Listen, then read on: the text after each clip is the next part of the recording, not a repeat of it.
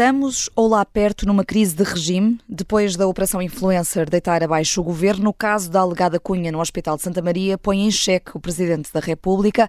Vai ser a jogada da semana do Fora do Baralho. Não há feriados que tirem a vontade de jogar à Susana Peralta, ao Luís Aguiar Conraria, ao Jorge Fernandes e ao eh, João Marques de Almeida. E antes de dividirmos as cartas, eh, primeiro parabenizar aqui o nosso as de espadas, o Luís Aguiar Conraria, novo Presidente da Escola de Economia da Universidade do Porto, do, da, da Universidade do Minho. Ai, estava é aqui a enganar o Luís. Rival, claro que é a do Minho. universidade aqui da concorrência. É verdade. É verdade. É, Muitos muito parabéns. obrigado. Eh, Vamos lá, então. As cartas estão divididas. Sai a primeira. Paus, Jorge Fernandes, para António Costa, que saiu oficialmente pela porta pequena, depois de oito anos de governo e sem quebrar o recorde de Cavaco Silva, e com as ambições futuras mais comprometidas agora, embora não, não feche a porta nas últimas declarações que fez. Sim, eh, eu acho que António Costa tem as ambições intacticas, intactas. Aliás, acho que, ao contrário do que aquilo que se possa pensar, o último mês pode ter sido aceita, a saída perfeita para ele se lançar para, para uma eventual candidatura presidencial. Mas para já, como o futuro é difícil, eu vou, vou fazer aqui antes uma, uma pequena resenha muito breve do daquilo que ele foi. E António Costa foi uma profunda desilusão para a maioria dos portugueses. Foi um, um primeiro-ministro pífio, sem mundo, sem uma ideia para o país, para além da manutenção do poder, do mentorragem que há décadas dizia que ele era um predestinado. E quer dizer, não é, não é por acaso, esta semana eu vi Pedro Nuno Santos, há dois dias, em declarações aos jornalistas, a dizer, e vou, e vou citar aqui, bem, precisamos tomar decisões para que o país saia da cepa torta. Isto foi Pedro Nuno Santos que disse. Foi assim que esta expressão que ele utilizou. E o último Conselho de Ministros de Costa, esta quinta-feira, foram finalmente tomadas decisões sobre o TGV e o aeroporto. É, é um bocadinho difícil perceber porque é que esperámos oito anos para que este, este tipo de decisões fossem tomadas. A única coisa que os portugueses recordarão do Costa, sem dúvida, são as reversões que o seu governo fez, com devolvendo, eh, enfim, eh, determinado tipo de cortes que foram feitos durante o governo de Passos Coelho, cortes esses que foram feitos por imposição externa e que teriam sempre que ser feitos em qualquer contexto, assim como as reversões. As reversões iriam acontecer com qualquer primeiro-ministro ou qualquer partido. Portanto, nem, nem nesse ponto de vista António Costa pode ter grandes louros. Acho que deixa Portugal numa situação social, acima de tudo, delicada, porque há uma sensação difusa de perda relativa de estatuto na União Europeia e de que o país está numa trajetória de- descendente, e isto é absolutamente evidente. António Costa fica ainda, vai ficar marcado, na minha opinião, pelo menos, foi neste mandato que foram criadas as condições políticas e sociais para o aparecimento e a emergência do Chega. Independentemente daquilo que André Ventura fez e do seu papel importantíssimo, enquanto existe até um papel, uma, uma teoria em ciência política de entrepreneur, portanto, de, de alguém que tenta eh, criar um partido a partir do nada, e Ventura foi muito bem sucedido, mas de facto, se as condições sociais, políticas e económicas não existissem, se não houvesse procura para aquela oferta de política, não, hav- não, não haveria sucesso. E António Costa ficará, e daqui a uns anos pensaremos nisso, com o ONU ter sido o primeiro-ministro que governou no momento em que um, um partido de direita radical emergiu, afirmou-se e se consolidou eh, no, no Parlamento. E, portanto, é isto, chegados ao fim de oito anos, António Costa, o homem que ia mudar Portugal e o homem que ia virar a página em muita coisa, é aqui que estamos. Hum, eh, ah, sai aqui já o primeiro eh, trunfo, Luís Aguiar Conraria. Ah, eu aqui queria só, portanto, o Jorge tem direito às opiniões dele, co- como é óbvio, Ah, mas não pode atribuir opiniões generalizadas aos portugueses como, como atribuiu a dizer que os portugueses não, não gostaram e não, ah, e, não têm, e, não, e não vão ter saudades. Quer dizer, a última votação a que António Costa se sujeitou, e foi, seis, foi depois de governar durante seis anos, deu-lhe uma maioria absoluta. Portanto, essas declarações. Ah, mas isto estamos de acordo. Não, Isso não é bem um trunfo, estamos de Oh, oh, acordo. oh, oh, e que não estivesses, teve maioria absoluta na mesma. agora, Não, agora claro. tu dizes que os portugueses não gostaram e, não, e, e quando a última vez que os portugueses se pronunciaram, depois de seis anos de governação, foi com uma maioria absoluta, não pode dizer que o governo Isso foi um portugueses não retórico. gostaram e que não. Acho que, mas Está acho bem, que retórico, mas, uma foi, mas, foi- mas pode ter sido retórico, mas foi uma má retórica, foi errada. Pronto, foi uma má uh, retórica. Quanto, mas, ao, mas... quanto a. Quanto oh, a... Luís, foi, isso foi, um falha, foi um falhanço do Rui Rio, pá. é a maioria absoluta. É a maioria absoluta. Não, não, aí não. Aí é mesmo... 36%. É, só, só, mais uma nota, só mais uma coisa, só mais uma coisa. Quanto à culpa de António Costa no André Ventura. Vamos lá ver. Uh, uh, vamos lá ver, Jorge. Uh, há não, alguns não, anos. Ventura, nota bem, Luís, nota bem o que eu disse. Foi criou, há de facto as condições políticas, sociais e económicas para que um ator como Aventura chegue oh, oh, Jorge, se tu falaste de não sei quantos minutos seguidos, deixa as pessoas dizerem, pá, deixa as pessoas responderem, é só um trunfinho de nada. Uh, eu só queria lembrar que a extrema-direita, ou nem é extrema-direita, porque acho que nem, aqui nem se poderá considerar o Chega extrema-direita, pelo menos para já, mas portanto a direita radical, digamos assim, uh, está a espalhar-se e está com grande força em muitos países da Europa. Portanto, não é um fenómeno daqui de nós tivemos um primeiro-ministro que criou as condições. Não. Na Europa, as, as condições estão criadas. Eu agora isto também quero é dizer nada... então, um, uma coisa rápida sobre isto. Uh, eu acho que o Luís, em parte, tem razão. Eu concordo em parte com o Luís, que está a acontecer muito na Europa. Eu chamaria até mais direita populista, com traços radicais, mas sobretudo direita populista.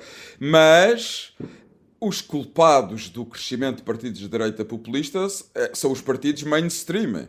Portanto, claro que a culpa não é só do PS e do Costa, o PSD também teve culpa, Rui Rio teve muita culpa no crescimento de Chega, não foi só o António Costa, mas o resultado do crescimento de partidos novos de populistas é culpa, sobretudo, do falhanço dos partidos mainstream. Hum. Portanto, em Portugal, PS e PSD. Hum. E agora, com António Costa eh, fora de cena, o PS está prestes a escolher já na próxima semana o sucessor e, eh, João Marcos de Almeida, a tua carta eh, é, é de espadas para a campanha para a liderança socialista. Vão a jogo José Luís Carneiro, Pedro Nuno Santos e Daniel Adrião. Não têm estado à altura?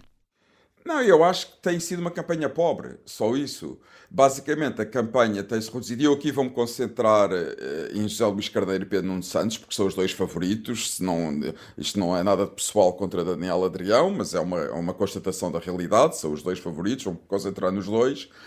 E, e, basicamente a discussão até agora tem-se reduzido a saber quem é que é radical, quem é que é moderado e se para ganhar as eleições é melhor ser radical ou é melhor ser moderado e pouco mais do que isso. Portanto, Pedro Nunes Santos faz um esforço enorme para dizer que nunca foi radical, até agora até diz que é social-democrata. Zé Luís Carneiro diz que Pedro Nunes Santos é um radical e que não é de confiança e, portanto, não poderá, é muito difícil ganhar as eleições. Mas sobre a substância, sobre políticas concretas, não tem havido praticamente discussão. Uh, eu gostaria de fazer aqui dois pontos, além destes. Primeiro, eu responsabilizo mais Pedro Nuno Santos do que Zé Luís Carneiro, porque Pedro Nuno Santos recusou-se a debater e, portanto, aí a recusa do debate enfraquece a partir de uma campanha eleitoral. Provavelmente, se houvesse um debate ou dois entre os dois, as coisas, a campanha seria um pouco menos pobre ou mais rica. Em segundo lugar, acho que Zé Luís Carneiro eh, está em crescendo, ao contrário de Pedro Nuno Santos. Pedro Nuno Santos começou muito bem, mas eu acho que ele não, não, não o tenho visto praticamente. Eu acho que Pedro Nuno Santos tem adotado a tática: vou ficar calado porque part... eu tenho a maioria do aparelho comigo e só estou à espera que venham as eleições e o aparelho dá uma vitória. E ganhou, ganhou é entretanto, é um, um apoio é de peso, máscara... João, que Carlos César, o presidente do PS, declarou apoio a Pedro Nuno Santos ou eu preferia não ter o apoio de Carlos César para, para coisa nenhuma, mas enfim. ah, ah, agora, o meu último ponto é, é que eu também compreendo que haja uma certa dificuldade para os candidatos, porque de certo modo eles têm a herança dos últimos anos, que não foi positiva, do governo de António Costa, e eles fizeram parte desses governos. E, portanto, é muito difícil também para eles discutir o que é que eles vão dizer. Eles, das duas, uma, vão criticar bastante o que o governo, os governos que Costa fizeram em relação às políticas de saúde, às políticas de educação, e, e vão dizer que vão fazer diferente. O, o que é complicado, porque nenhum deles quer fazer essa crítica aberta aos governos de que fizeram parte. Portanto, eles também estão numa situação difícil para discutir políticas concretas. Eu entendo esse ponto, estão numa situação difícil. Mas, mas, mas acho que a campanha tem sido pobre, pode ser que ainda melhor, uh, mas vamos ver. Hum. Uh, e já agora, eh, Francisco Assis uh, surpreendeu estar agora ao lado de Pedro Nuno Santos? Claro que surpreendeu, porque Francisco quer dizer. Esteve contra Francisco a geringonça, agora diz que se houver é Assis é diferente. Disse numa entrevista fez, à Rádio Observador. Francisco Assis fez críticas substanciais à geringonça, críticas de fundo, críticas que revelavam um posicionamento ideológico.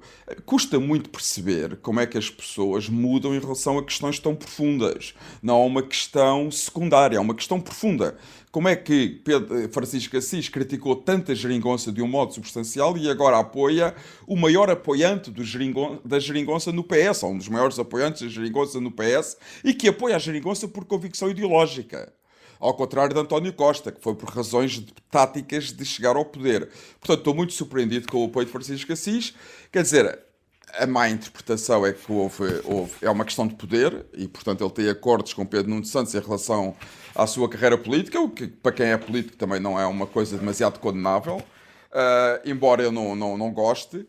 Em segundo lugar, a, a, interpretação positiva é que Francisco Assis percebe que há mesmo o risco de haver uma geringonça se houver uma maioria de esquerda no Parlamento, mas não houver maioria absoluta do PS, e que ele já está a apoiar Francisco uh, Pedro Nuno Santos para ser um contrapeso a, a, aos partidos de extrema-esquerda que irão apoiar, que farão parte da geringonça. Hum. É, são as únicas interpretações que eu tenho. Hum, uh, Susana Peralta, tens um semi-trunfo, talvez? É um semi-trunfo. Quer dizer, em primeiro lugar, eu acho que Francisco Assis não está certamente a vender-se por lugares políticos porque ele pagou o seu lugar no, no, Parlamento Europeu por não ter apoiado António Costa. Portanto, isso oh, seria oh, Susana, já se ofereceu para ser ministro e tudo, caramba. Oh. Tá Presidente da Assembleia da República, ouviram aqui primeiro.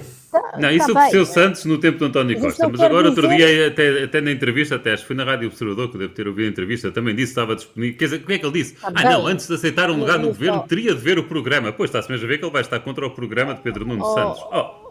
Ó oh, Luís, mas isso não quer dizer que ele esteja disposto a tudo para esse tipo de cargos, senão não teria criticado o Costa, não teria estado contra Costa, é só isso que eu estou a dizer. Mas Parece, se calhar, é? custou, oh, Susana, se calhar custou-lhe tanto que mudou. Hum. E nós agora vamos. Mais... Tá nós agora vamos mudar de night. Vamos mudar de night. Eu também fiquei bastante decepcionado, tenho de reconhecer. Hum. Teremos tempo, certamente, para, para, discutir eh, também eh, essa situação, até depois dessas eleições do Partido eh, Socialista. Entretanto, carta de copas, Luísa Guerra Conraria, para a Comissão Técnica Independente, que esteve a estudar as localizações possíveis para o novo aeroporto de Lisboa e que chegou à conclusão que Alcochete é a opção que reúne mais vantagens. Copas pela conclusão ou pelo bom trabalho? Não, pela conclusão, não.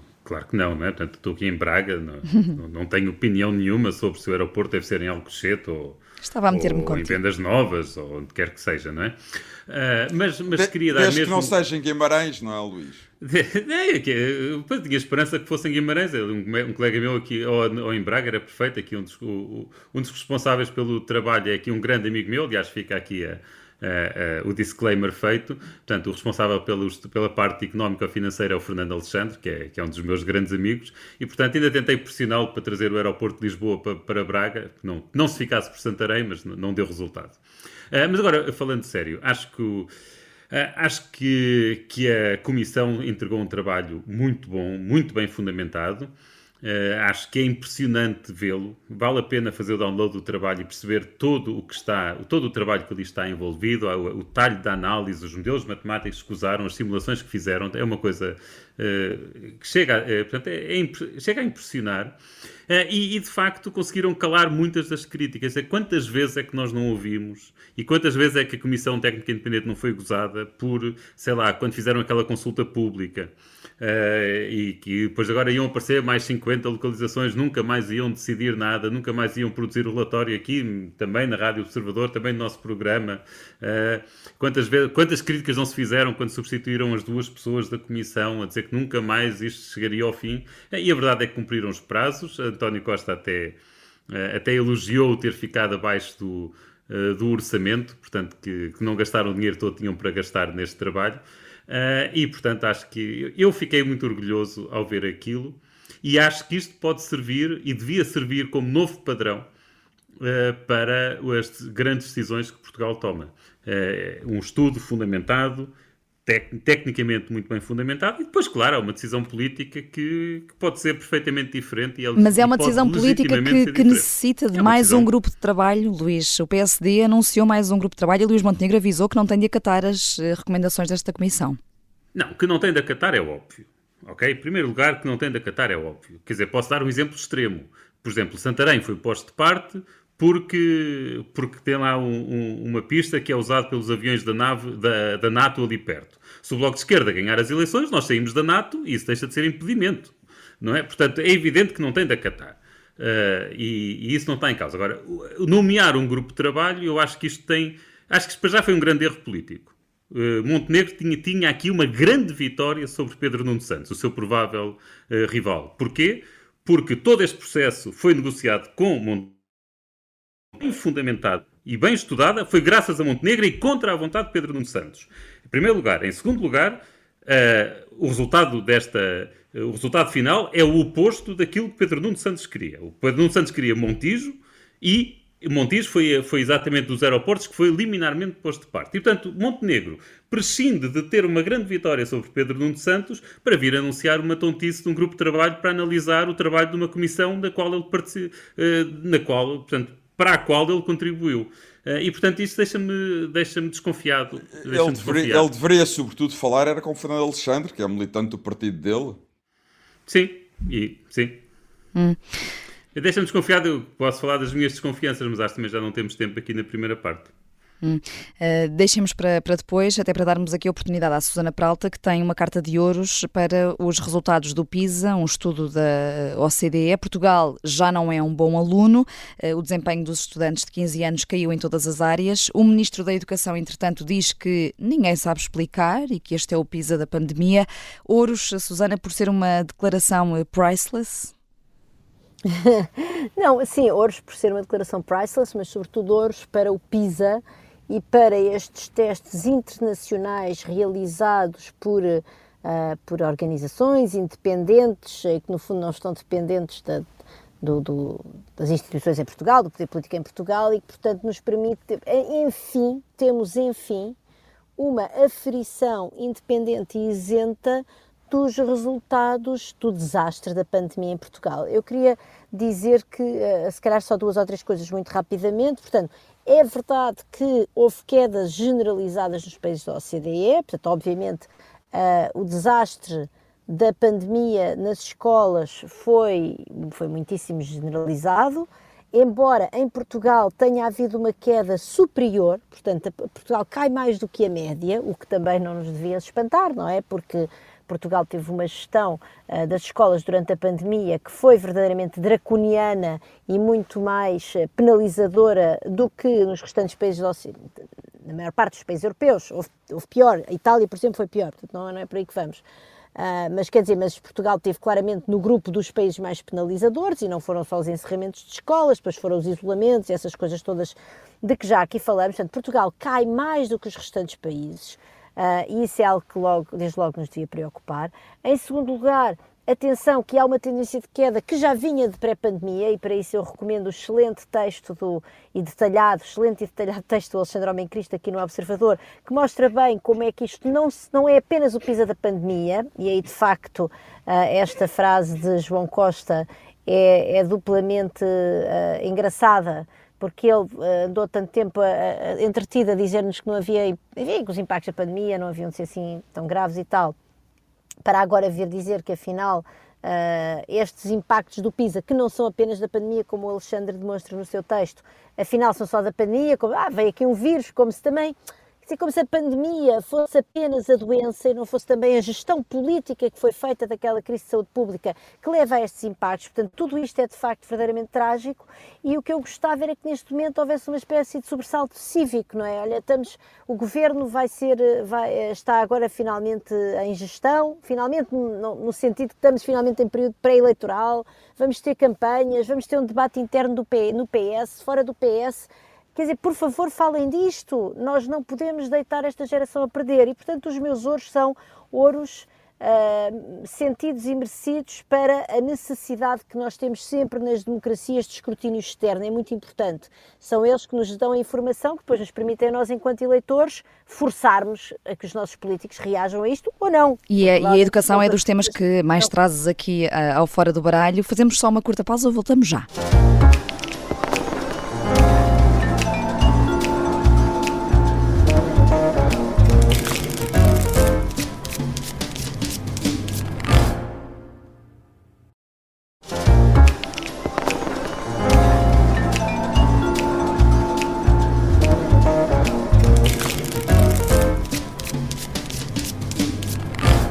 Jogada da semana no Fora do Baralho e com uma peça de peso num jogo chamado O Caso das Gêmeas. Ai, certamente.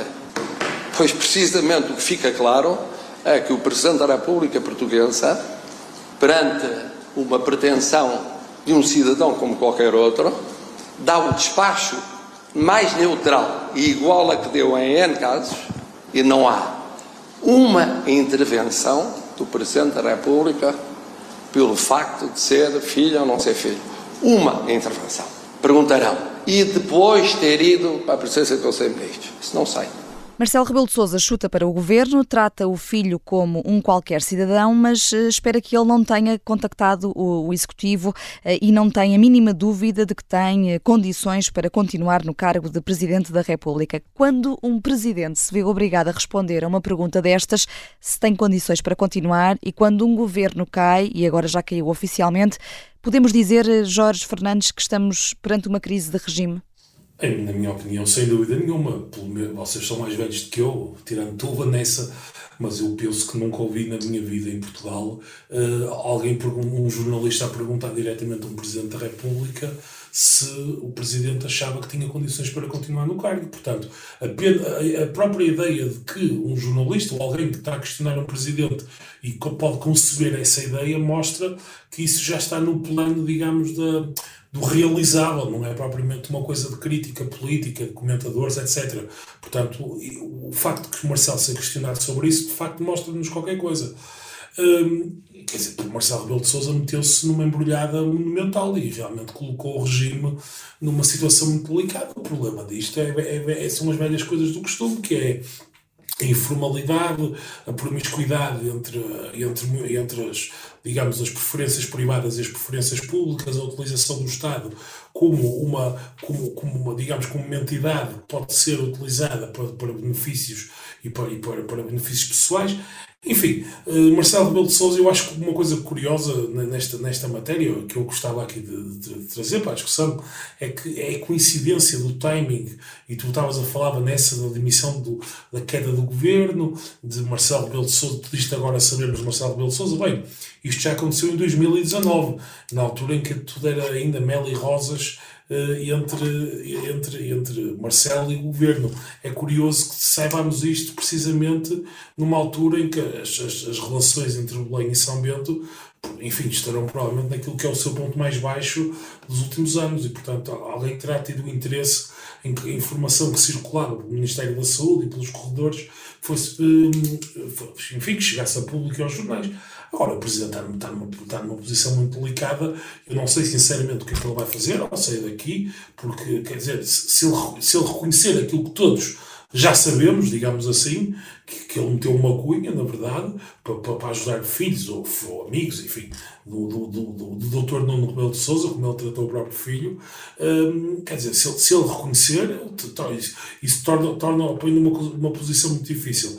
Pode acontecer aqui uma coisa mais estranha ainda, que é haver aqui um, um flick-flack estranho e, e quase tiver, as pessoas que, que, que, foram obrigadas, digamos assim, a aceitar a cunha, virem a ser chamadas à pedra e virem a ser, no fundo, tratadas como elas, sendo, como sendo culpadas disto tudo. E aí será ainda mais grave, enfim, não sei como é que vamos mesmo sair daqui e, é, e está numa situação muito delicada. Hum, é, é, é, o Presidente informou-se como devia em relação à atuação do filho, João? Uh, eu não tenho a certeza, quando o Jorge diz que o Presidente meteu uma cunha, eu não tenho bem a certeza se ele meteu uma cunha diretamente. Eu acho que o que aconteceu, e esta história remonta ao início da relação entre o governo e o presidente. Vocês lembram-se, ah, e os, e os ouvintes lembram-se seguramente alguns, quando houve aquele problema da TAP e, e, apareceu uma mensagem, um e-mail de um secretário de Estado do Governo a dizer, em relação a uma viagem do Presidente da República a Moçambique, vamos mudar isto, vamos agradar, porque se o Presidente nos critica é um desastre para o Governo. Nós temos que agradar ao Presidente. E eu acho que foi isso que aconteceu agora. Eu acho que Marcelo, obviamente, de uma maneira que não é inocente, reencaminhou um e-mail qualquer a expor a situação, mas sem fazer um pedido específico para São Bento, como ele diz, e depois o governo encarregou-se de agradar ao Presidente da República, porque naquela altura era essa, eram essas regras do jogo. Queriam agradar um ao outro. O problema é que eles agora zangaram-se. E se calhar aconteceram muitas outras situações destas quando eles estavam bem. É? O problema foi desde o início aquela relação que nunca foi uma relação verdadeiramente institucional, é? aquela relação entre São Bento e Belém que levou a este tipo de comportamentos. Não é? Havia uma cumplicidade demasiado grande entre um Presidente da República e um Primeiro-Ministro que não deve existir. Aquele tipo de cumplicidade não deve existir. E levou a este tipo de comportamentos. E agora o que está a acontecer claramente é o governo sacode as suas responsabilidades para, para Belém e o Presidente da República está a tentar sacudir as suas responsabilidades para o governo, obviamente, implicitamente culpando o Ministério da Saúde, porque verdadeiramente o poder executivo está no governo e está no Ministério da Saúde. Portanto, se houve a concretização de uma cunha, o Ministério da Saúde teve que, teve que hum. participar nisso, como é óbvio. Portanto, isto... Eu discordo, mas vou deixar o Luís falar. Não, não, não, mas deixa-me só terminar. Portanto, eu acho que aqui uh, o grande problema verdadeiramente foi a natureza da relação que se criou, aquela cumplicidade que eu sempre achei uma cumplicidade podre uh, entre Belém e São Bento, que levou a este tipo de comportamentos. Uh, e isso é que me desagrada profundamente, porque acho que houve uma degradação das instituições em Portugal e, sobretudo, uma degradação do comportamento da, do, de São Bento e de Belém, da Presidência da República e do hum, Governo, que nunca deveria ter acontecido. Sim. No fundo, comportaram-se, oh, Vanessa, só para terminar, comportaram-se como conhecidos de Lisboa. Houve, durante anos, a relação não era entre um Presidente da República e um Primeiro-Ministro. Era o Marcelo Rebelo de Sousa, antigo professor de António Costa, o António Costa, antigo aluno do Marcelo Rebelo de Sousa, que gostavam imenso um do outro, que até tinham relações de amizade e comportavam-se como dois amigos a governar um país. Hum. Eu sempre achei isto péssimo e que só podia dar maus resultados. Portanto, isto de certo modo não me admira uh, e se calhar até há outros exemplos semelhantes. É, esta comparação que, que, foi feita aqui pelo, pelo João eh, em relação ao e-mail da TAP e este caso das gêmeas faz lembrar eh, alguém, uh, Luís?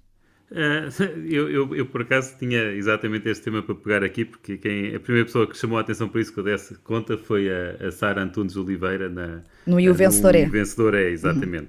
Uhum. Uh, mas eu, eu aqui queria, eu concordando genericamente com o que o João disse, há aqui Uh, há aqui dois, há um ponto que ele não falou e que queria falar e outro em que eu, não, em que eu, em que eu acho que ele está a ser demasiado, não sei, inocente ou ingênuo, que, o que é difícil no caso do João. Vamos à assistência uh, depois ao trunfo, então. não, deixa-me deixa, deixa começar pela... Eu, eu, de facto não acredito... Começa lá pela minha inocência. De, deixa-me só dizer, eu, eu, não consigo acreditar que Marcelo, eu não consigo reduzir o papel de Marcelo a simplesmente ter feito forward de um e-mail. Lamento, não foi só isso. Quando ele recebe a informação de, do hospital de que o caso está a ser tratado e, e, está, no fundo, das prioridades por quaisquer motivos, e mesmo assim ele insiste, ele está a ir um bocadinho mais longe do que só ter feito forward do, do e-mail. Teria recebido o e-mail, teria recebido aquela informação e acabou-se. Portanto, ele fez mais. Uh, e isso é um ponto. Uh, e, portanto, aqui não compro bem a tese do, do, do, João. Depois há outro ponto que me parece muito interessante, e aqui já liga ao, ao e-mail com a da TAP ao e-mail a respeito da TAP. É que claramente Marcelo é muito mais inteligente que muitos destes outros atores políticos. E por escrito não põe disparates. Uh, nem por escrito, nem diretamente. Portanto, o secretário de Estado pôs por escrito que dava jeito de fazer o jeitinho ao Marcelo, a Cristine. Uh, tem aquele nome esquisito, peço desculpa. A Cristine da TAP. Uh, Deixa-me chamar-lhe Cristine da TAP, que é mais uh, A Cristine da TAP não cedeu e contactou diretamente a presidência e só perante uma ordem direta é que faria alguma coisa. E claro, não recebeu a ordem direta.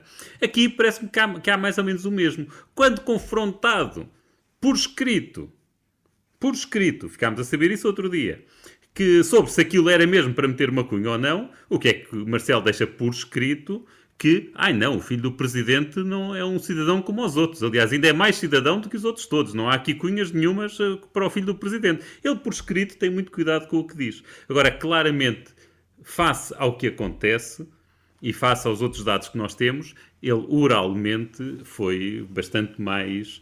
Uh, não sei, foi bastante hum. mais empenhado do que aquilo que o João estava a dar a entender. Hum. Uh, e Susana pelo, menos é, é, pelo menos esta é, é, a leitura que eu, eu faço dos factos eu, que são conhecidos. Vanessa, eu, eu, eu, por uma vez aceito que o Luís seja menos ingênuo do que eu.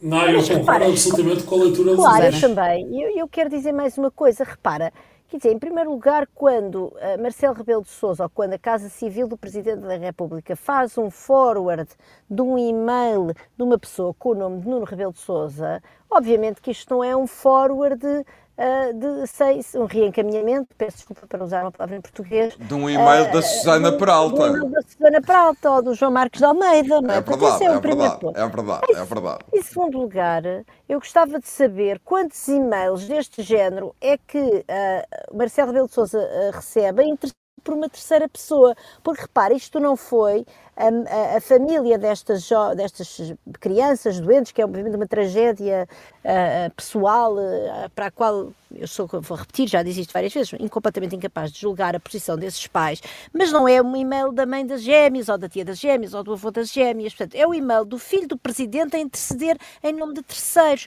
Eu não sei se eu escrevesse à Casa Civil da Presidência a dizer que tenho aqui uma amiga que tem uma doença qualquer e para a qual precisa, enfim, de uma pequena cunha em Santa Maria, se Marcelo também dá seguimento, ao, se a Casa Civil, peço desculpa, do Presidente da República, dá seguimento a um e-mail que no fundo não é um e-mail a pedir a interceder em nome próprio. Portanto, isto é tudo uma história extremamente mal contada. E, e depois, enfim, há ainda esta questão, tanto Marcelo em primeiro lugar não se lembrava, depois, depois encontrou realmente a troca de e-mails com o doutor Nuno Rebelo de Sousa e agora ainda não se lembra do e-mail que alegadamente enviou ao, ao médico de Santa Maria, que diz que tem esse e-mail, não é? Mas, enfim, aguardemos a ver se os servers, entretanto, Há uma ponta solta aqui. Mas que, ah, bom, até isso eu, é extraordinário. Eu, eu, mas oh, até isso é extraordinário. Como oh, é que depois de. Ah, eu calmo, meu calmo, fala tu. Eu, eu só muito eu, rápido. Eu, eu aqui concordo com a Susana, é verdade. Há um ponto que eu aqui concordo com a Susana e agora vou definitivamente deixar a minha inocência de lado. A Susana tirou uma inocência. Eu concordo, eu concordo absolutamente com a Susana que a partir do momento que o e-mail vem de um filho Quer dizer, acho que o Presidente da República só podia fazer duas coisas: apagar imediatamente o e-mail e telefonar ao filho e dizer-lhe não voltas a fazer isso enquanto eu for Presidente da República. O que Marcelo Rebelo de Sousa diz é: espero bem que não tenha falado com o Ministério da Saúde. Bom, não, mas ele não apagou e, o e-mail. Mas o esforço de Marcelo Rebelo de Sousa para não saber é uma coisa extraordinária. É? Esta coisa de, ao fim deste tempo todo, e de mandar fazer aquelas investigações todas, dizer que não falou com o filho sobre o assunto, isto é claramente alguém que se está ativamente a esforçar para não saber. Hum. E isso, é... é... isso, é, isso indica alguma coisa, não é? Uhum. Mas já agora, mas eu concordo, há aqui umas. Nós agora só estamos a falar de, de, Marcelo, mas há aqui um ponto em que eu acho que vale a pena realçar o que o João disse. Uh, o Marcelo meteu a cunha, alguém teve de executar, e esse alguém é muito provavelmente alguém do, ou quase certeza alguém do governo, e depois também há uh, uma certa falha dos médicos que não tiveram a coragem que a Cristine, uh, que a Cristine da TAP teve. Portanto, se tivesse aqui uma carta, copas, para, copas, para, copas para, para a Cristine da TAP. Não, mas aparentemente os médicos numa primeira intervenção terão dito. Não, não escreveram não, até. Escreveram em 2019 ainda a pedir, a pedir ah. coragem para a questão da prioridade dos tratamentos mais caros. E sim. pelos vistos contactaram sim, o Marcelo pelos vistos contactaram o Marcelo. O Marcelo disse: Ai, meu filho é uma pessoa como as outras todas, tratem como tratem as outras todas, e mesmo com isto escrito, pelos vistos terão cedido. Epá. E há aqui, e há aqui os membros do governo, não é? é, e os membros do governo, exatamente. Os governo aqui também nesta história. É? Aqui, claro que os principais responsáveis é Marcelo e, e governo. Mas apesar de tudo eh, não podendo culpar os médicos que, que terão cedido, é pá, permitam-me que que destaque ah, a Cristina da TAP. É, a Cristina da TAP custou-lhe. Ela deixou de ter apoio político e uns meses depois saiu da, saiu da TAP. Perdeu. O, o, o, o Luís gosta de Christine, se queria aqui assinalar esse facto. Há uma outra Sim, Christine francesa também. Bem, enfim, chamando-se assim. Não, eu acho que apesar de tudo, vamos ver. Apesar, aqui, o Luís tem um fraquinho por senhoras francesas, já percebemos isso. É não, vamos ouvir o Jorge. Eu, eu concordo Concordo fundamentalmente com aquilo que foi dito, quer dizer, não tenho. Acho que, acho que o principal culpado disto tudo é Marcelo Rebelo de Souza, que se colocou ele próprio numa situação insustentável, mas aquilo, digamos que o ambiente, digamos, o ecossistema, o ecossistema como que Marcelo e o governo cultivaram de, de altíssima promiscuidade política, etc, etc, e foi era tudo tratado em alguns aspectos com muita informalidade, é evidente que o governo também estará metido nisto, mas é preciso, eu acho que no apurar de responsabilidades, e considerando até que o governo está de saída, podemos eventualmente chamar pessoas do governo para esclarecer uh, como é que as coisas decorreram, mas no fundo o governo já não tem mais contas políticas a prestar, quer dizer, na medida em que está de saída, portanto, quer dizer, não haverá grandes consequências a retirar. Agora, Marcelo Rebelo de Sousa está no cargo e estará no cargo enfim, se tudo correr normalmente nos próximos três anos. Mas o PS está a chumbar eh, audições, por exemplo, de Marta Temido e de Lacerda Salles, que eram uh, quem estava mal, no, no, Ministério não, não na altura. Até, Sim, até, mas é verdade, o que, o, que o Jorge está a dizer agora é verdade, não é? De quem está politicamente ativo, digamos assim, Uh, quem está na Berlim é Marcelo. Não, é acho, acho, que, acho que o PS faz mal em chamar as audições. Mas até, isso não significa que Marta Temido não tenha que dar explicações, ou quem era tem, tem. acho que era muito, não é? E a Iniciativa Liberal, a iniciativa liberal vai, vai usar o direito protestativo para uh, forçar essas audições. Claro, quer dizer, eu, eu, não, consigo, eu não consigo perceber sequer porque é que o PS está a tentar uh, negar as audições quando é absolutamente evidente, Vanessa, como tu estavas a dizer, que os partidos da oposição vão têm poder para essas audições acontecerem. Portanto, só, só causa mau aspecto, digamos assim, parece que querem esconder alguma coisa e é evidente que o PS está a tentar proteger a Marta Temida, até porque Marta Temida agora tem uma posição importante no aparelho, na estrutura de Lisboa e eventualmente poderá ser alguém com, com aspirações políticas na Câmara Municipal de Lisboa e não queira ser envolvida numa história destas. Agora, Marcelo Belo de Sousa é que está em, é que está em funções e é dele que esperamos os esclarecimentos devidos. Agora, aquilo que me parece, aliás, tem sido notório nas últimas horas, por exemplo, algumas, alguns jornalistas e jornalistas nas redes sociais ligados ao Partido Socialista a tentar denegrir os médicos de Santa Maria, com comentários que os médicos teriam feitos a criticar o governo e no fundo, tentando sugerir que tudo isto não passa de uma grande campanha política por pessoas que não gostam do Marcelo do PS, etc. Quando é evidente que há aqui coisas por esclarecer e cada dia que passa ficamos a saber mais coisas novos documentos, novos e-mails, novos contactos. Aliás, ontem, não sei se vocês viram, a TVI entrevistou no Brasil, portanto, a senhora, a mãe das gêmeas, que reconheceu, e está gravado, que reconheceu que, que de facto tinha havido uma cunha nesta matéria. Portanto, a existir uma cunha aqui só pode ser de Marcelo Rebelo de hum. Sousa. É. E o Marcelo tem que prestar contas aos portugueses. Na Berlinda, uma grande embrulhada, são expressões que já foram ditas aqui. Eh, Susana Peralta, acrescentas mais alguma? Quero só dizer uma coisa, eu acho que isto é o verdadeiro Marcelo Rebelo de Sousa. O Marcelo Rebelo de Sousa popularucho, das selfies, de andar pelas feiras, a dar beijinhos às velhas e tal. Uh, não é, é, é, um, ator, é, um, é um ator, é um ator. É um ator, O verdadeiro Marcelo é este, é o do e-mail do filho, uh, da, do jeitinho ao, ao doutor não sei quê. O doutor Salgado, que escreve uh, Exatamente, Salgado. É, claro, é, é uma pessoa que, que está do lado, do lado dos privilégios e que no fundo aqui nem se percebe bem porquê, não é porque o filho, o que é que ele quer? É, é, é um, é um quer aparecer bem, quer que o filho de facto mostre no Brasil se esta cunha alegada tiver efetivamente ocorrido, é o que é para o filho de Marcelo aparecer no Brasil de facto como uma pessoa importante, influente, tem o paizinho que é presidente e consegue facilitar este tratamento. Este é, este é o verdadeiro Marcelo Rebelo de Sousa e isso de mas, facto... Mas, oh, Susana, eu é... concordo absolutamente com isso, mas relembro que a maioria das pessoas em Portugal elogiou isso, dizendo era isto que Portugal precisava. Depois dos X1, é um excelente ponto, depois João. dos chatos do Cavaco e do Passos Coelho, que são os masoquistas e que só querem pôr dor às pessoas, o que nós precisamos é desta é destes é amiguinhos, é dos afetos, é do Marcelo e do Costa. Não, não, mas eu, desculpa, eu, faz eu, tudo parte da mesma cultura política, lamento dizê-lo. Hum. Não, não, eu sei, mas isto vai para lá dos afetos, não é? Isto é verdadeiramente uma pessoa que está no establishment e quer, de facto, fazer mexer estes circuitos do poder. Uh, independente dos os afetos, para mim, são apenas uma maquilhagem que ele usa. Agora, o meu último ponto é: eu não responsabilizo médicos por coisa nenhuma. Acho que isto é uma questão política, do, de, do nível político. Não vale a pena estar a responsabilizar médicos por coisa nenhuma, coitados, os médicos.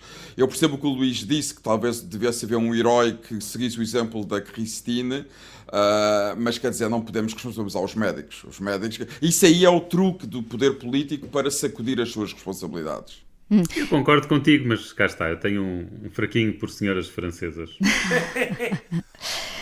com afeto, despedimos-nos despedimos desta jogada da semana de, de, de, hoje, deste Fora do Baralho, sem truques, aqui não há truques, não há feriados, estamos de volta na próxima sexta-feira. Até lá.